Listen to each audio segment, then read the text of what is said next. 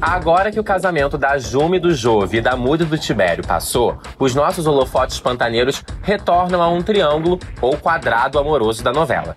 Pois é, minha gente, como vocês viram ontem, o caldo vai entornar para Bruac e Alcides, que agora vão ter que lidar com o fato que o Tenório já sabe sobre eles. Aqui é o Ícaro Martins e cola comigo pra gente fechar mais uma semana em Pantanal no melhor estilo possível, com uma dose generosa de spoilers.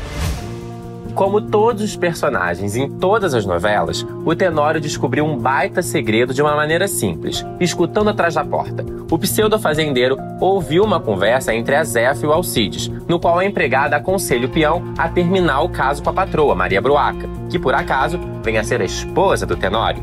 A Zefa, sem saber que o chefe escutava tudo, ainda relembrou que a patroa também teve um caso com o Levi.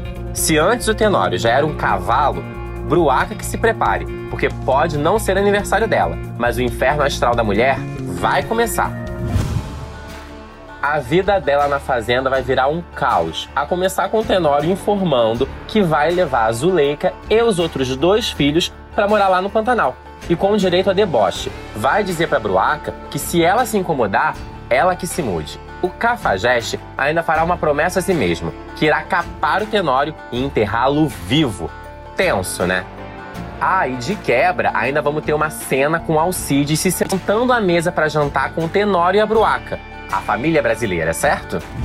Vamos falar agora dos recém-casados? A Muda e o Tibério não vão ter momentos muito fáceis, não.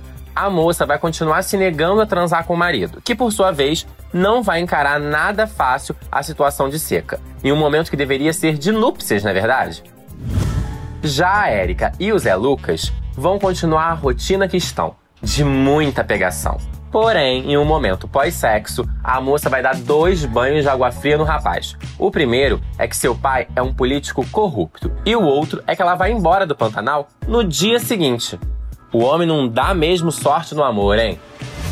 Pessoal, por hoje é só. Mas semana que vem eu tô de volta. Ah, e vocês podem sempre assistir a novela no Globoplay. E não deixem de conferir os conteúdos exclusivos em comemoração ao centésimo capítulo da trama no G-Show. Beijão!